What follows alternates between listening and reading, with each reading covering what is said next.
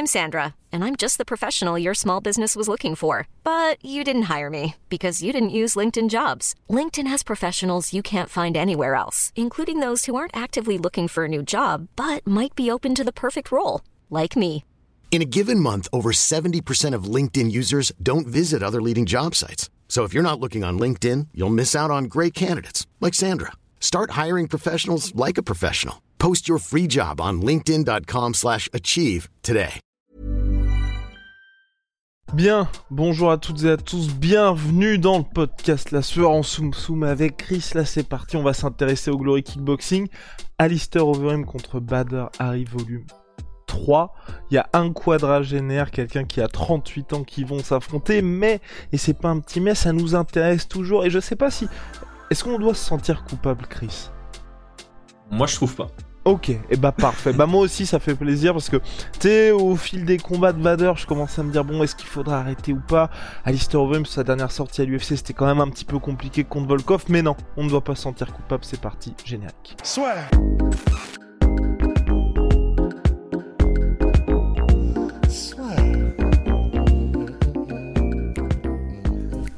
Entre dans l'octogone avec Unibet. Qui sera le vainqueur du combat? En combien de rounds? Fais tes paris sur l'app numéro 1 et profite de 150 euros offerts sur ton premier pari. Bader Harry contre Alistair Overeem. Le vainqueur devra avoir le title shot, c'est ce qu'on me dit dans l'oreillette. Ça va être dans un stade aux Pays-Bas, ça va être la folie absolue. En plus, on dit aussi dans l'oreillette qu'Alistair Overeem est de retour en mode Uber Him.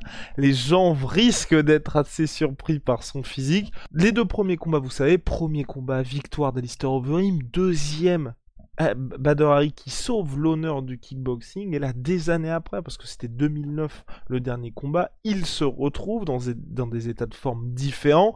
Alistair il y a eu toute sa carrière à l'UFC Bader Hari ce qui est bien ce qui est positif je trouve c'est qu'après avoir été dans un état on va dire où certes il est resté en kickboxing mais il y avait très peu d'activité.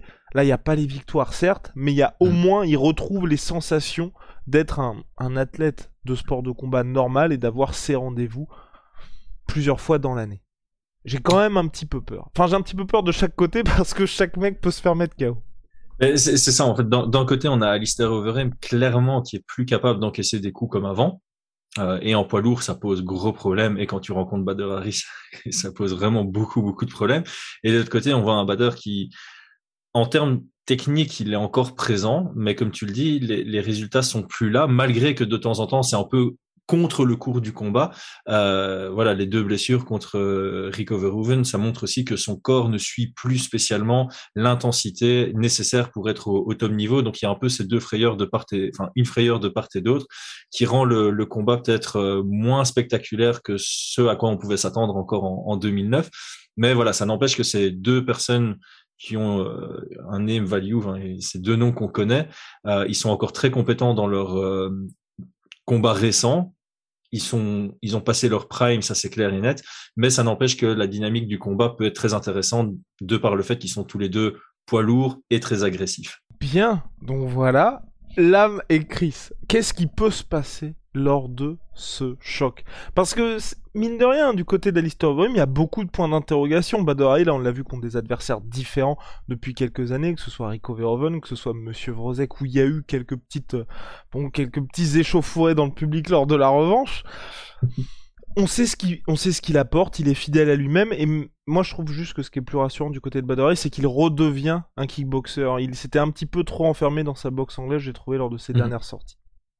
Clairement, là, il réutilise bien ses kicks. Euh, ça a toujours, Bader Hari, ça a toujours été un profil très difficile à, à combattre parce qu'il a ce côté euh, simple et basique, euh, poussé à l'extrême, donc avec une, une vraie euh, finesse technique.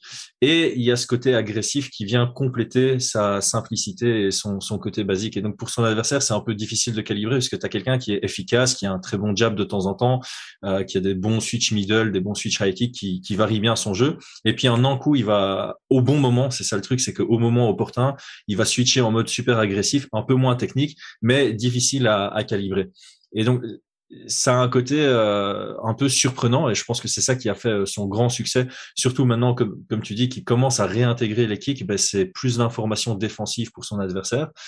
Et de l'autre côté, on a un Overeem qui, ben, clairement, est parti du kickboxing vers le MMA, qui a fait une très bonne euh, traduction de son kickboxing vers le MMA. Je trouve que ça a été intéressant pour lui, mais j'ai pas l'impression qu'en MMA, il ait pris des euh, stratagèmes MMA qui peuvent être intéressants pour le kickboxing. Donc c'est là où le bas blesse pour moi pour euh, Overeem, c'est que il va revenir dix ans après en, kickboxing, mais sans avoir pris des, des, des, compétences ou des stratagèmes du MMA qui peut, pourraient surprendre euh, un kickboxer. C'est-à-dire que Overeem est tout le temps quelqu'un qui a beaucoup switché, qui a travaillé sur comment casser la distance et tout ce qui s'ensuit.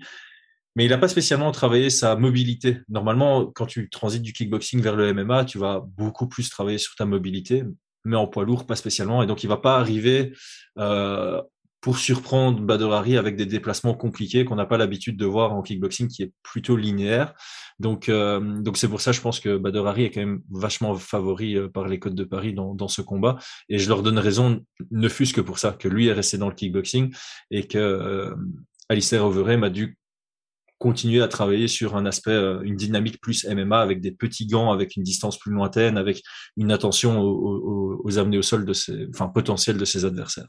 Et du côté de Badr, il n'y a plus cette interrogation non plus de est-ce que son corps va lâcher ou pas, puisque depuis quelques combats, ça a l'air de tenir. En tout cas, il n'y a plus ces blessures intempestives. Complètement. On touche du bois et quand on n'a pas du bois, on fait ça. Qu'est-ce qui va se passer, Chris? Dans ta boule de cristal ma boule de cristal pour l'instant, elle est pas au top hein, sur les pronostics. Euh, je, je, pense que Overeem, c'est quelqu'un qui reste fidèle à lui-même, qui améliore son jeu, mais qui, en le peaufinant, c'est pas quelqu'un qui change complètement de, de style. Donc euh, défensivement, il est, il est bien en place. Il, il, est très gênant défensivement, surtout en MMA. Les gens ont pas l'habitude d'avoir quelqu'un qui a une très bonne garde haute.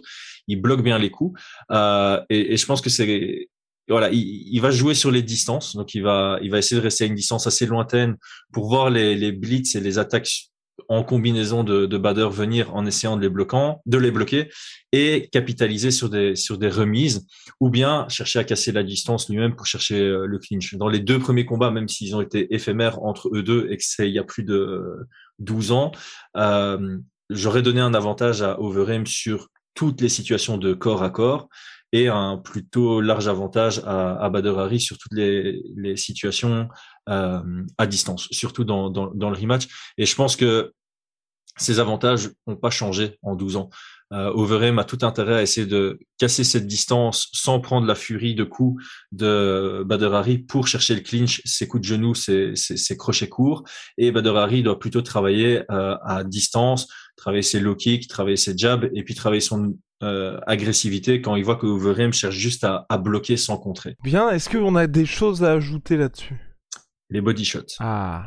Les coups au corps pour Bader Euh, comme je dis, Overeem, c'est quelqu'un qui protège très très haut, il protège très bien euh, sa tête et ça laisse des ouvertures sur euh, ben, les jambes forcément. Hein, tu protèges pas tes jambes avec tes bras, mais surtout sur les body shots. Et je trouve que Badr Hari a, réintégré davantage ça à son jeu aussi, que ce soit avec ses, crochets au corps ou avec ses middle.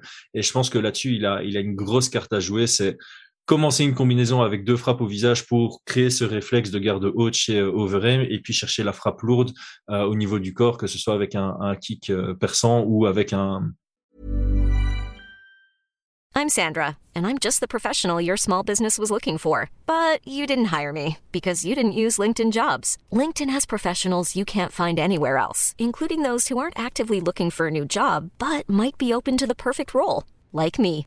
In a given month, over 70% of LinkedIn users don't visit other leading job sites. So if you're not looking on LinkedIn, you'll miss out on great candidates like Sandra. Start hiring professionals like a professional. Post your free job on linkedin.com/achieve today. Un, crochet au corps par exemple. Du côté de Overeem, euh, j'ai re-regardé toutes les défaites de Badr Hari pour un peu voir les, ouvertures euh, potentielles. Sur les défaites récentes de Badr Hari, c'est souvent, souvent du côté gauche que ça vient. Le high kick gauche de Vrosek, le crochet du gauche de Overeem, le high kick gauche de Shemi Shields et euh, le crochet gauche de Samedov. Donc la, la, la, plupart de ces défaites récentes qui sont pas des blessures ou des disqualifications, ça vient du côté gauche. Donc Overeem, se mettre en gaucher pour un bon overhand du gauche, ça peut passer, ou casser cette distance et chercher, comme dans le premier combat, c'est un, peu quelque chose qu'on voit pas souvent en, kickboxing, dans, tous les sports de combat en fait. En pied-point, c'est souvent droite-gauche, droite-gauche, droite-gauche, la mécanique du corps. Dédoubler le même côté, ça peut être intéressant. Genou du gauche, crochet du gauche, c'est passé la première fois. Pourquoi pas euh, retenter ce genre de, de stratagème dans ce combat-là et chercher vraiment l'ouverture sur le côté arrière de Baderan. Et eh ben voilà, ça y est, je pense que vous avez toutes les clés du combat de ce main event qui est particulièrement attendu. Toi, est-ce que tu te dis aussi, Chris, mine de rien, que que ce soit Badr ou Alistair Overeem, ils auront leur chance face au cheval. En tout cas, il... ce sera pas du 50-50, mais face au champion Rico Verhoeven, ça peut avoir du sens aussi. Ben, clairement, parce qu'en fait, en tout cas pour Harry, euh, les deux combats qu'il a eu face à Rico Verhoeven, il était dedans. Hein il était dedans, il était menaçant, il, était compétitif, il était même on pourrait mettre un argument sur la table comme quoi il était parti vers, une victoire et puis les blessures sont arrivées. Donc si on a un Badr Hari ici qui, gagne, je le vois bien obtenir le title shot et avoir des codes de paris qui sont relativement serrés de par les deux combats qu'ils ont eu euh, assez récemment et je pense pas que c'était quoi il y a c'était en 2019 en 2018 euh, je pense pas que sur les, voilà, je pense pas que sur les trois dernières années, il y a eu un gros déclin chez Bader Et comme tu le dis, comme il a repris de l'activité, limite, il s'est même amélioré par rapport à, la dernière fois. Donc, ouais, je, je, je, pense que le combat serait pas complètement euh, euh joué d'avance contre Rick Overhoeven. Et pareil pour Overeem. Au final, si, ah, ici, gros point d'interrogation. On ne sait pas ce que Overeem va donner, mais si Overeem a une vraie domination, une vraie victoire contre Bader ce week-end, eh ben ça, ça, ça, lève des questions pour euh, un affrontement contre Rico Verhoeven. Et ce serait d'ailleurs, d'un point de vue style, ce serait très intéressant d'avoir euh, deux gars plutôt stratèges et posés. Ils sont un peu moins agressifs que des Bader et ce serait intéressant de voir comment ça match entre Overeem et Rico Verhoeven euh, aujourd'hui dans, dans un ring. Ok, ok monsieur. Et toute dernière question concernant Bader moi c'est celle que je me pose en tout cas. Qu'est-ce qui lui manque aujourd'hui? Parce qu'on a l'impression que le gars est maudit tout simplement. Lucidité. Honnêtement, là, ça, je sais pas si c'est un excès de confiance. On dit tout le temps, hein, la, peur peut être ton ami, comme la confiance peut être ton ennemi. Et euh, ici, dans, dans ces derniers combats, ben, il a eu de la malchance. Clairement, les, les blessures, on va pas se mentir, c'est généralement de la malchance. De temps en temps, ça pourrait être du surentraînement et du coup, c'est de la mauvaise gestion du training camp. Donc là, c'est un peu de la spéculation. Est-ce que c'était purement de la de la, malchance ou alors c'est juste qu'il a trop donné dans ses camps d'entraînement et ça l'a amené à des fractures de fatigue, c'est l'expression euh, euh, qu'on utilise. Euh, et contre Vresek, ben là c'est plutôt un manque de lucidité, en tout cas dans, dans, dans le combat où il perd par high kick, ça c'est, il prenait trop confiance en lui.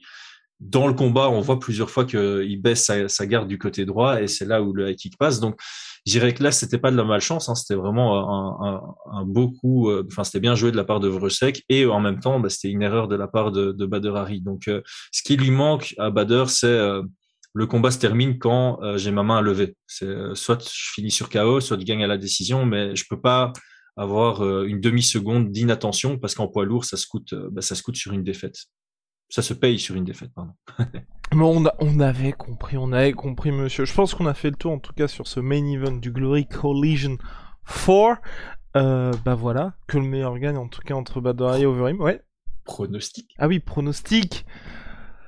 Vas-y, je, je c'est compliqué, hein. c'est vraiment très très très compliqué. Parce que tu vois, moi personnellement, sur le papier comme ça, je vais dire Badr mm Mais il est tellement maudit il est tellement maudit que depuis son comeback, je me dis chaque fois il va se passer quelque chose. Parce que même la revanche contre Vrozek, ça se passait bien pour lui, il y avait toujours ce travail au corps, et là il y a ce genou sauté qui inverse un peu le combat, parce que certes il se relève, donc c'est quand même déjà bien pour Badori, parce que généralement ces derniers combats, dès qu'il se faisait toucher un petit peu durement, c'était terminé. Là il mhm. revient, le combat est ensuite arrêté. Enfin, j'ai l'impression que quoi qu'il arrive, il se passe quelque chose de négatif pour lui. Ouais, c'est clair que si tu prends les facteurs externes, t'as pas du tout envie de parier sur Bader Euh, mais il est, enfin pour moi, il est clairement favori. Si, je veux dire, encore une fois, c'est avec des conditions, mais s'il n'y a pas de coup du sort, ce que j'aime pas utiliser dans les sports de combat, parce que voilà, toute victoire est amenée d'une certaine manière, ou une blessure, bah, il devrait prendre euh, l'ascendant maintenant. Et en plus de ça, on a des points d'interrogation sur euh, Uberheim. Euh, mais Uberheim reste quelqu'un de très très dangereux à tout moment du combat et qui est aussi capable de supporter des, des, moments difficiles pour revenir, même si dernièrement dans sa carrière MMA, notamment contre Rosenstruck, bah, il prenait le lead sur tout le combat et puis à 10 secondes de la fin du cinquième round, c'est là où il se fait surprendre. Donc les, les, les deux ont un peu ce côté euh, tout peut se passer, même s'ils dominent les deux premiers rounds, ils peuvent se faire surprendre dans, dans le troisième. Euh, mais voilà, grosso modo, sur l'ensemble, je mets plus de chances du côté de Bader de, de s'imposer et par finish. Et bah voilà, moi aussi, KO, Alistair, euh, euh Badr euh, deuxième round. Euh, bah écoute, moi, ouais, je vais aussi partir sur deuxième round. Je pense que ça, leurs deux premiers combats étaient euh, très le premier combat, c'était vraiment pure, pure agressivité. Un attaque, l'autre attaque, un attaque, l'autre attaque. Et euh, Alistair s'est imposé. Le deuxième combat, ils ont été très attentistes sur les 25, 30 premières secondes. Et puis, dès le moment où il y en a un qui est devenu agressif, les deux se sont rentrés dedans. Et c'était aussi un peu le premier qui trouve son ouverture euh, l'emporte. Et ici, j'ai l'impression qu'on va, on va se diriger vers une dynamique plus ou moins identique. Je crois que c'est quand même Bader qui va être plus euh, volumineux dans son approche et plus intense dans son approche avec un Alistair qui va plutôt se dire ok je vais pas gagner les minutes de ce combat mais je vais chercher la frappe dure euh, au clinch ou euh, à, courte distance.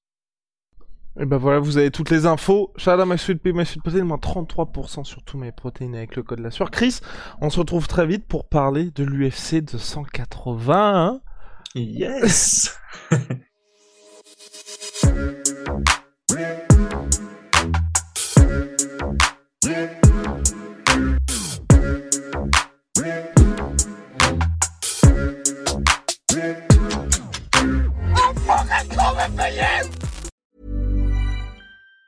Planning for your next trip? Elevate your travel style with Quince. Quince has all the jet setting essentials you'll want for your next getaway, like European linen, premium luggage options, buttery soft Italian leather bags, and so much more. And it's all priced at 50 to 80% less than similar brands. Plus, Quince only works with factories that use safe and ethical manufacturing practices. Pack your bags with high-quality essentials you'll be wearing for vacations to come with Quince. Go to quince.com/trip for free shipping and 365-day returns. Et voilà, c'est la fin de votre épisode du podcast La Sœur. Si ça vous a plu, n'hésitez pas à nous mettre les 5 étoiles sur Apple Podcast ou sur Spotify. Vous pouvez aussi nous laisser un petit commentaire, ça nous aidera beaucoup. Et si vous voulez aller plus loin avec nous, vous tapez La Sueur sur toutes les plateformes ou sur les réseaux sociaux, vous nous trouverez. Et là, vous nous écoutez très certainement en audio. On est aussi en vidéo sur YouTube, mais également sur Snapchat. Là encore, vous tapez la sueur et on sera là. Merci de votre fidélité et à très vite pour de nouvelles aventures.